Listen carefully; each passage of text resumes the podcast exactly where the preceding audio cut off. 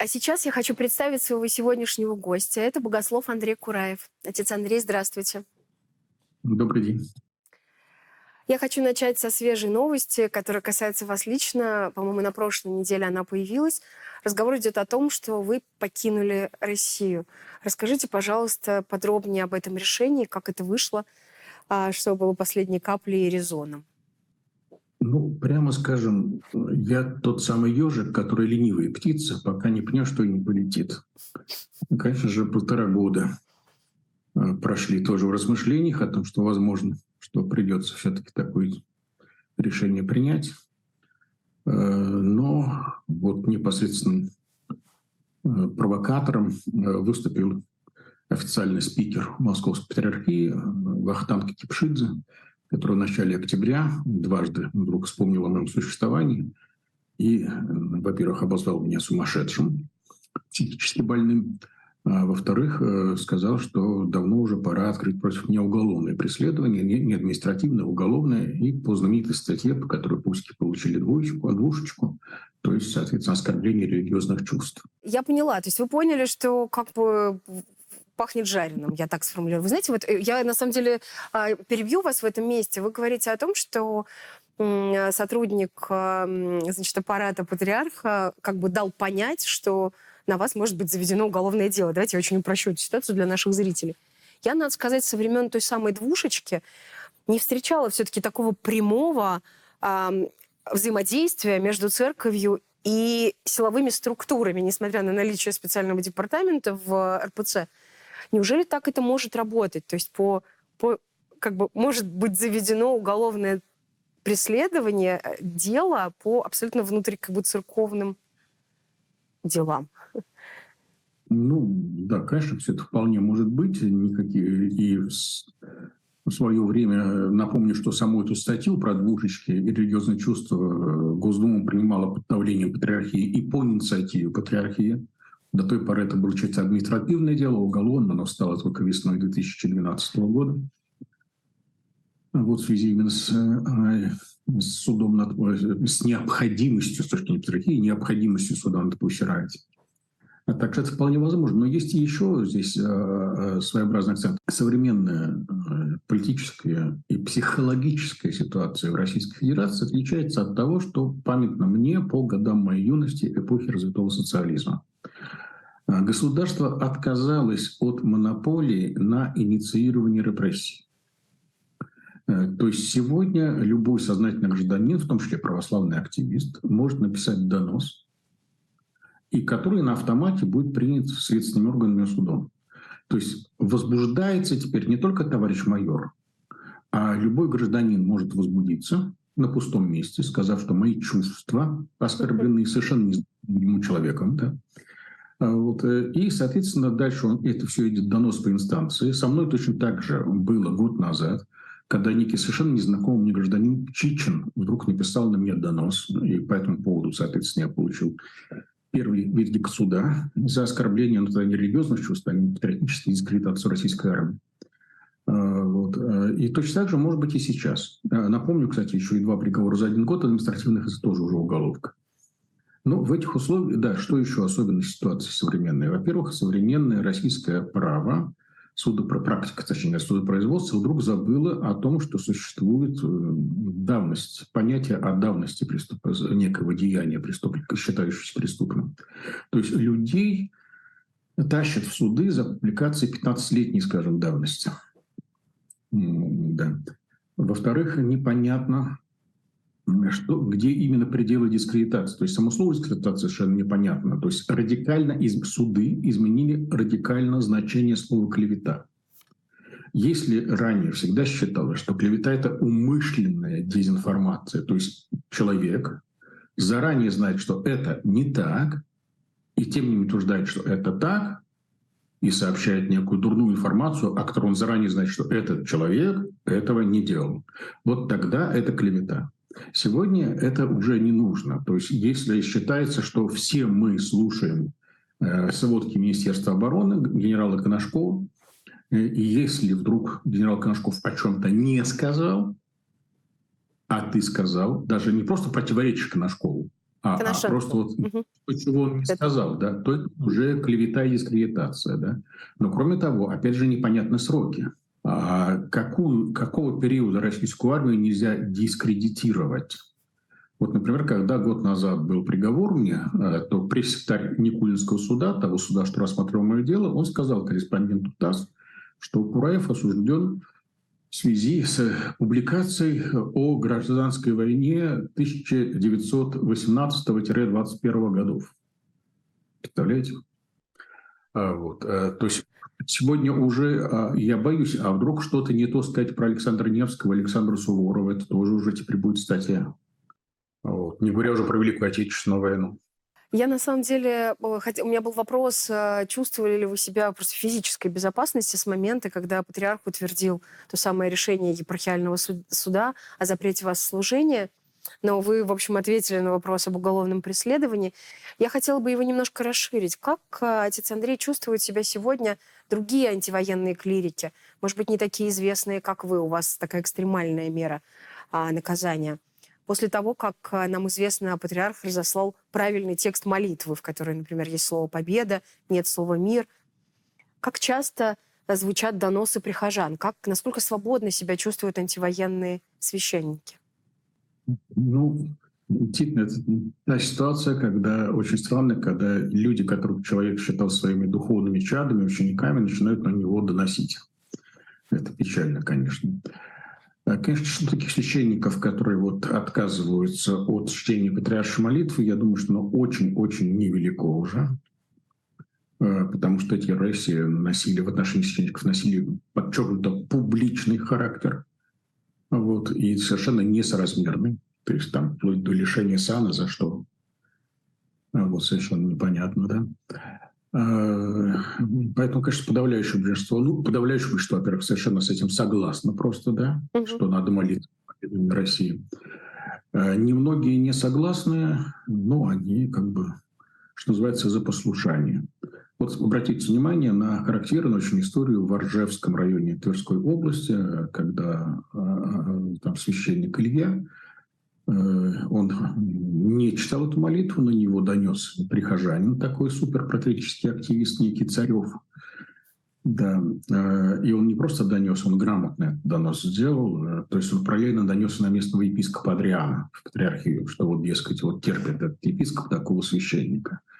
Э, Ну, в этих условиях, э, помните, как в Евангелии, когда э, недруги Иисуса, они шантажировали Понтия Пилата, что если ты вот не винишь приговор, мы про тебя кейс напишем, что ты покрываешь всяких бунтовщиков. И тут Понтия Пилату, конечно, уже надо было защищаться самому. И никуда ему было не деться от вынесения известного вердикта, хотя потом он умывал руки об этом, по этому поводу. Но также и вот в этом случае поступил этот некий Царев. Э, И после этого Адриан приехал в это село, потребовал от священника Ильи покаяния. Но вот что интересно, этот отец Илья, э, он этнический украинец. И он из поповской семьи. Его отец священник, старший брат священник. Да, и, и вот интересно, что они все это э, скушали все-таки. И, и- и семья не встала на его сторону. Э, Да, и, и в итоге, ну, сейчас этот священник уже, отец Илья, он уже безработный, ищет место где-то в другой епархии. Не знаю, найдет ли.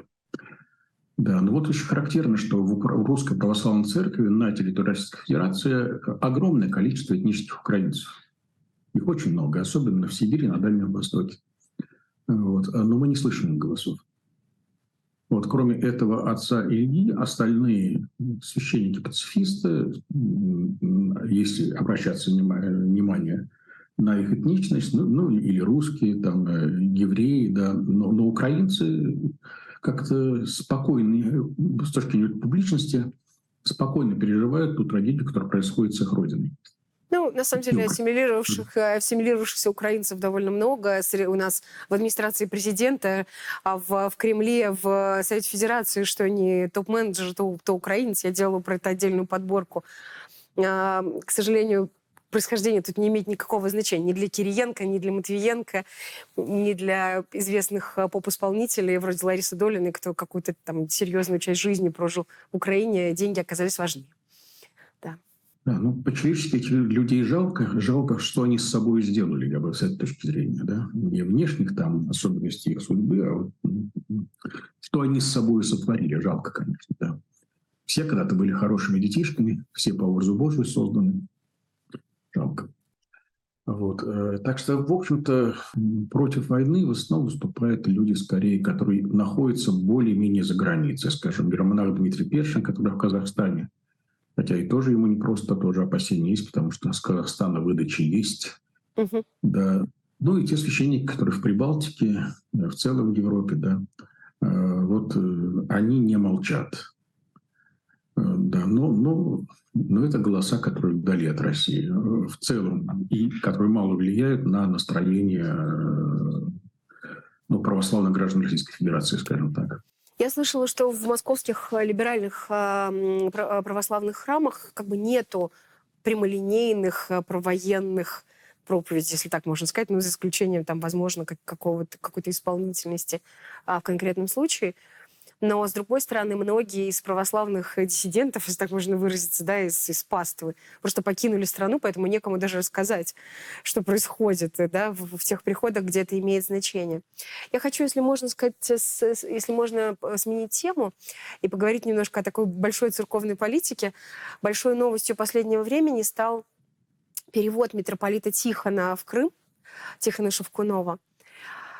Было много публичных споров о том, ссылка это или отправка на, на стратегически важный участок. К какой версии, давайте я не буду повторять ваши предыдущие высказывания, придерживаетесь все-таки вы? Ну, во-первых, я считаю, что сама тема яйца выделенного не стоит. Собственно, перевод довольно епископа – это то, что интересно только профессиональным православным данного региона. Вот предыдущий митрополит крымский Лазарь Швец, он был выход из Западной Украины – и он своими односельчанами заполнил приходы Крыма. Вот для этой группы, социальной группы, для них, конечно, и сама русская весна была для них трагедией, а, потому что их такой искренне украинский, западноукраинский патриотизм оказался а, поколеблен и принесен жертву вопросам маленького приходского бизнеса. А тем, сейчас, тем более, как бы и митрополит уже не, не их родственник, не их друг, не их покровитель. Да? Вот для них это проблема, ну пусть они плачут, если их проблема, пусть они ее обсуждают, озвучивают. Мне, скажем, по-человечески интересна судьба того же самого Лазаря, потому что, казалось бы, логично ему сейчас вернуться на родину, последние годы жизни там доживает. Но я думаю, что он в родной Украине считается тоже врагом предателем, потому что он перерегистрировал э, крымскую епархию Украинской церкви э, на епархию Русской церкви. И на официальных бланках и сайтах епархии адрес значится Россия, Республика Крым, Симферополь и так далее. Да? Э, то есть по нынешним стандартам нетолерантности, нетерпимости к врагам Отечества, которые приняты в Украине современные, это считается предателем и достойным занесения в базу данных миротворцев. Э, ну, собственно говоря, это личные проблемы очень небольшого круга людей. Вот. Э, сам Александр, а вы не разделяете эту конспирологическую версию? Я просто за что купил, зато продаю, что а, история, с, что митрополит Тихон э, как бы все это время, ну, у него есть, собственно, такое народное название «Духовник Путина», вы его опровергали в моей программе предыдущей. Но э, совершенно очевидно, что он человек влиятельный, вхожий, человек со связями московскими. И вот по одной из версий, что он просто, ну, во-первых, э, значит, э, сильно испортил отношения с патриархом Кириллом, а с другой стороны, как-то немножко вышел из фавора верховной власти. Как вы относитесь к такому объяснению происходящего? Я скажу только одно. Все-таки покупаете только товары только у сертифицированных производителей, да? Э, нет, я не вижу никаких оснований так считать. Э, Тихон ничего не теряет. Э, в определенном смысле он приобретает. Причем надо подчеркнуть, что это не означает, что он это приобретение лоббировал. Да? То есть в современном аппаратном мире Москвы если у некого чиновника на визитной карточке значится крымский адрес, он руководитель чего-то крымского, то это огромный бонус. То есть он тем самым станов... Э, э, умножает свою бронебойно-пробивную силу. Вот, потому что отказать... То есть для Крыма ничего не жалко. Угу. Вот, э, поэтому он становится суперлоббистом. он не теряет никаких своих связей, контактов в Москве. Если ему нужно, он при желании может их еще и множить с этой позиции. Естественно, там телефон никто не отменял, в том числе и закрытые линии связи. И хотя аэропорт Симферополя закрыт, но спецборта летают, и у Тихона, конечно, есть доступ к этим спецбортам. Поэтому я не вижу, и, и никто не обязывает его там пребывать в режиме 24 на 7 э, в Крыму. То есть он вполне может вахтовым образом там работать, то есть, скажем, недели-две прилетать в Москву и решать проблемы свои. И тем более теперь напротив, то есть пребывание псковского епископа в Москве могло бы в патриархии вызывать вопросы. Пребывание крымского епископа в Москве, само собой разумеется. Отец Андрей, а вы, э, да, потому что это как бы дело государственной важности, вы очевидно говорите, то есть я просто замечаю по вашим высказываниям о, о, о епископе Тихоне Шевкунове с таким заметным пиететом. А, хотела вас давно спросить, почему? А, не потому ли, что его отношения с патриархом Кириллом настолько несовершенны, или у вас есть какие-то другие резоны для столь уважительного описания личности? Ну, во-первых, личные резоны, да, то есть да. этого человека знать не, ну, так скажем так, лет 35 последних, да. То есть я помню, когда он еще был просто Гошей, вот, был мирянином, работал в Зайцевском отделе у Катерима. Да, и, и, и вот как-то за эти годы ничего печального я про него не узнал. Вот, напротив, искренний человек, э, искренний как христианин, как монах, да, и как патриот наши взгляды, да, далеко не всегда совпадают, это правда. Э, вот, э, но я не считаю, что у меня есть какая-то, у меня или моих намышленников есть какая-то монополия на то, чтобы считаться нормальными людьми. Это не так. Помните, был советский анекдот, может ли человек, как вопрос армянскому радио, может ли человек быть честным, партийным и умным? И ответ был нет. То есть, если он честный, умный, то беспартийный, если партийный и честный, то не умный, ну и так далее. Да? Э, анекдот смешной и в то же время страшный, потому что он не менее тоталитарен, чем сама по себе советская идеология. То есть предполагается, только член нашей партии имеет право на то, чтобы носить бейджик э, честного и умного человека. Да? Да, я так не считаю. Ну, вот ну, мы говорим сейчас не о честности и уме, а о некотором нравственном э, мандате в ситуации войны и поддержки войны. Это, безус... это некая безусловная вещь. Ну, опять, понимаете, у людей, у каждого свои очки на носу, и то, что он видит, да, он может, некий другой человек, э, что ну, у него другая, что называется, информация, да, э, которую он допускает к себе, ну и, конечно, это зависит от круга общения, от многих других вещей. Вот, э, но вновь говорю, что я готов к полемике, дискуссии с Владыкой Тихоном. Да. Понятное дело, что он очень партийный человек, очень предвзятый, очень политически сегодня ангажированный, это правда. Э, но, но все-таки это не повод ставить на нем какое-то нравственное клеймо. Плюс к этому у него есть все-таки некое, некие человеческие качества, которые являются огромным дефицитом в людях его звания, его корпорации. Все-таки вот эта вот человеческая некая харизматичность и искренность, она в нем есть. В отличие от подавляющего большинства его коллег в епископском сане. А когда митрополит Тихон отправился в Псков, эм, вы говорили о том, что вот, наконец, известная фигура будущего патриарха. Вы по-прежнему уверены в этом, что именно так будут развиваться события? Не совсем так. Раз я гораздо чаще говорю о том, что Тихон не будет патриархом. Угу. Вот. И мой аргумент, он не меняется. А, потому что, и, то есть главным аргументом, сказать так, недо, главным недостатком Тихона является его главное достоинство. Это вот то самое некоторая искренняя вера, которая в нем есть. А, потому что, мне кажется, епископы нынешней русской церкви, они устали от харизматов типа Кирилла. А, они устали от того, что вот э, э, у кого-то из начальства, у начальства есть некие сверхидеи, сверхценности.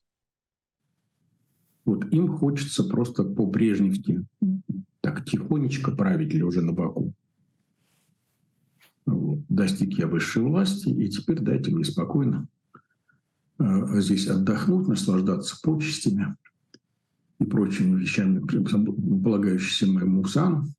Вот, ну, не требуйте никаких отчетов, ну, не, не напрягайте меня, что чего-то вот очень нужно срочно делать, организовать и так далее. Э, Тихон, он как раз такой человек, который сам работает активно, трудоголик, как и патриарх Кирилл, трудоголик, вот, и будет требовать того же от других. Вот поэтому я думаю, что э, епископы вряд ли хотят либо видеть именно его на патриаршем троне. А выбирают епископы. Не народное голосование. В народном голосовании он победил бы. В народном голосовании победил бы. Но здесь-то голосование не народное, а корпоративное. Епископата, да. А, а, отец Андрей, скажите, вот э, это просто э, вопрос, который меня просто светски волнует. Как можно говорить вообще о конкуренции о ревности к, к, к, к преемникам, к каким-то номинантам на патриарший престол. Ведь у патриарха нет возможности, он не переизбирается в прямом смысле слова, как мы привыкли даже к переизбранию президента России. То есть о какой политической как бы, борьбе можно говорить внутри Русской Православной Церкви? Простите за такую очень светскую формулировку. Ну, это правда, ее там и нет, есть чисто личные амбиции. И понятно, что, ну, скажем так, на любом уровне иерархии, начиная с приходского, э, самая сильная угроза для священника, самый сильный страх – это если его спонсор уйдет к другому. Вот если скажешь, какой-то приходской спонсор, неважно, это может быть уровень директора местного сельпо, да, но он там свои 5000 рублей в месяц он кладет в церковную кассу. И если священник из соседнего, из соседнего села принимает его к себе, то это чувствительный удар по бюджету данного прихода и священника. Да? Поэтому это считается крайне нежелательным делиться контактами и именами, координатами своего спонсора. Это касается и священников, это и рядовых священников, это касается и элитных епископов. А, так вот, э, соответственно, очень не хочется, чтобы кто-то имел еще доступ к моему генеральному спонсору. Для патриарха таковым, понятно, является президент и глава госмонополии, который вокруг него. А, вот, хочется монополизировать эти каналы. Вот. И в этом смысле Тихон, он последний четверть века, путинскую эпоху, он такой бунтарь, который вот обходит э, обычную вертикаль коммуникации и имеет прямой доступ на самый верх. Это напрягает. То есть, во-первых, какая-то альтернативная информация, которая, скажем, может быть, уйти к, к президенту, э, которую Петрарх не хотел бы, чтобы она там была известна, да. А во-вторых, какие-то финансы могут быть переключены мимо патриарха на какие-то иные проекты. В общем, поэтому это, это не нравится. А как вы относитесь к версии это о том, было, что... Это, это было понято уже очень давно, и поэтому церковные каноны еще византийской поры запрещают провинциальному епископу, приехав в столицу, напрямую обращаться к императору, минуя столичного патриарха. Это каноны запрещают. Понятно, каноны приняты в интересах этих патриархов. Есть э, мнение, опять же, возможно, светское, что патриарху Кириллу свойственно избавляться от влиятельных людей в церкви. Их называют, повторюсь, конкурентами. Вы объяснили, как это немножко технически работает, за что идет конкуренция. Но действительно мы знаем о том, что очень влиятельный, как мне казалось, митрополит Иларион сегодня, кажется, в Венгрии. А, недавно перед Синодом было сразу несколько значимых а, для журналистов, по крайней мере, отставок. А, был сменен управ делами а,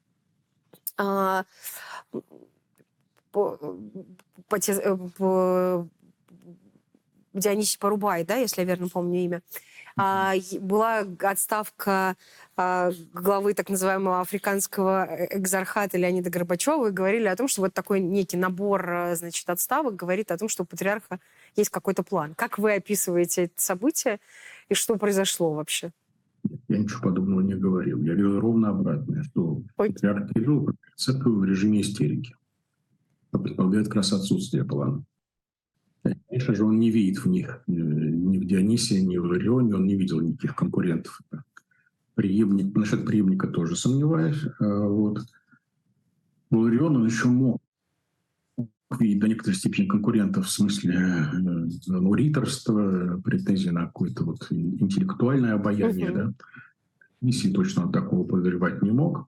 Поэтому трудно сказать. Я, например, слышал такой слушок, что причина гнева на митрополита Дионисия была отчасти связана со мною а именно на патриаршей службе в день Сергирадончества в начале октября. Ну, просто потом уже после этой службы я рассматривал фотографии на сайте патриархии и заметил какое-то незнакомое лицо епископа рядом с патриархом. Причем не молодой человек, пожилой весьма, да, и вот рядом с патриархом совсем. Кто же это такой? Начал искать, оказался сербский епископ. Ну, поэтому его лицо было мне совсем незнакомо, да. А, но дальше выяснилось, что, оказывается, все-таки я этого человека знаю, заочно знаю. Он был, что называется, героем моих публикаций лет так 10 назад. А, с ним был связан громкий гомосексуальный скандал в Сербии. Сербская пресса об этом много писала, домогательство к семинаристам, к молодым клирикам с его стороны. Суда не было, но Синод Сербской Церкви уволил его. Э, и, соответственно, с той поры он епископ без кафедры, такой пенсионер, а на церковном языке таких людей называют, называют покойники. Епископ на покой, покойник. Да. И, и вот, соответственно, когда я об этом написал, э, и слух об этом дошел до патриарха, говорят, что это вызвало его страшный гнев, что его подставили. Такого человека, что называется, по правую руку от него поставили на такой службе. И, и, э, и из-за этого вот и обрушился патриарший гнев на митрополита Дионисия. Ну, естественно, официальных подтверждений нет и быть не может. Это печальная черта нашей корпорации церковной, это полная секретность. Никогда не обливаются мотивы ни наград всерьез повышений для епископа, ни смещений. Вот, э, так и здесь. Но вот такая версия и есть.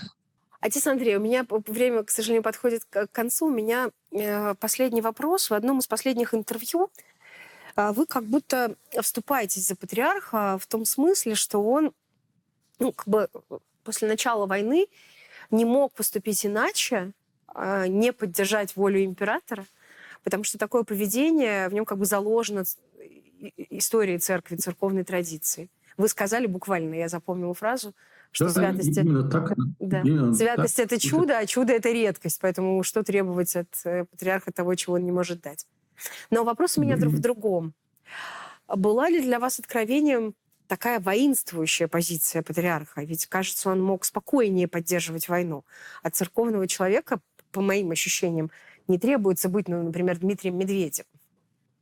Ну, во-первых, э, именно марксизм-ленинизм учит нас уходить от просопографии, то есть не преувеличивать роль личности в истории.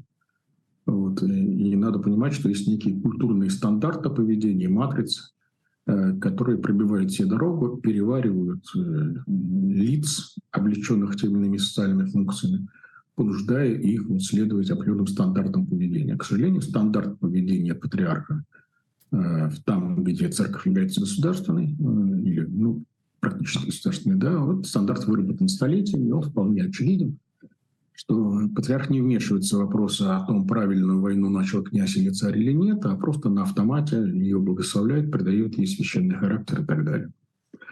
Вот. И в этом смысле не важно, как зовут патриарха. Вот в этом смысле я говорю, что дело не в личности Кирилла, а дело в функционале. Патриарх с любым другим именем и анкетными данными все равно, скорее всего, вел бы себя именно так. Исключать возможность чуда, конечно, никогда нельзя, да, был и в нашей церкви такой человек, митрополит Антоний Сурожский, но и понятное дело, что его никак не могли бы допустить до патриаршего трона, именно потому что он слишком белой вороной был, э, даже по советским временам. Да, что касается резкости, э, ну, это особенность темперамента. Э, вновь говорю, что у Кирилла достаточно стероидный характер. Посмотрите, когда он произносит проповедь, он всегда воюет с воздухом. Все время правой рукой бьет кулаком по воздуху во время проповеди, да. Но ну, человек неспокойно внутри. Почему это делает психиатром? Интересный вопрос. Я даже знаю их ответ, но не буду озвучивать диагноз э, чужой, да. Вот. Но это есть такие проблемки у него, да. Вот такой у нас получился разговор с богословом Андреем Кураевым, который э, не так давно э, покинул Россию. Спасибо вам огромное. Спасибо за этот разговор. С вами была программа «Нюансы» на телеканале «Дождь». До скорой встречи.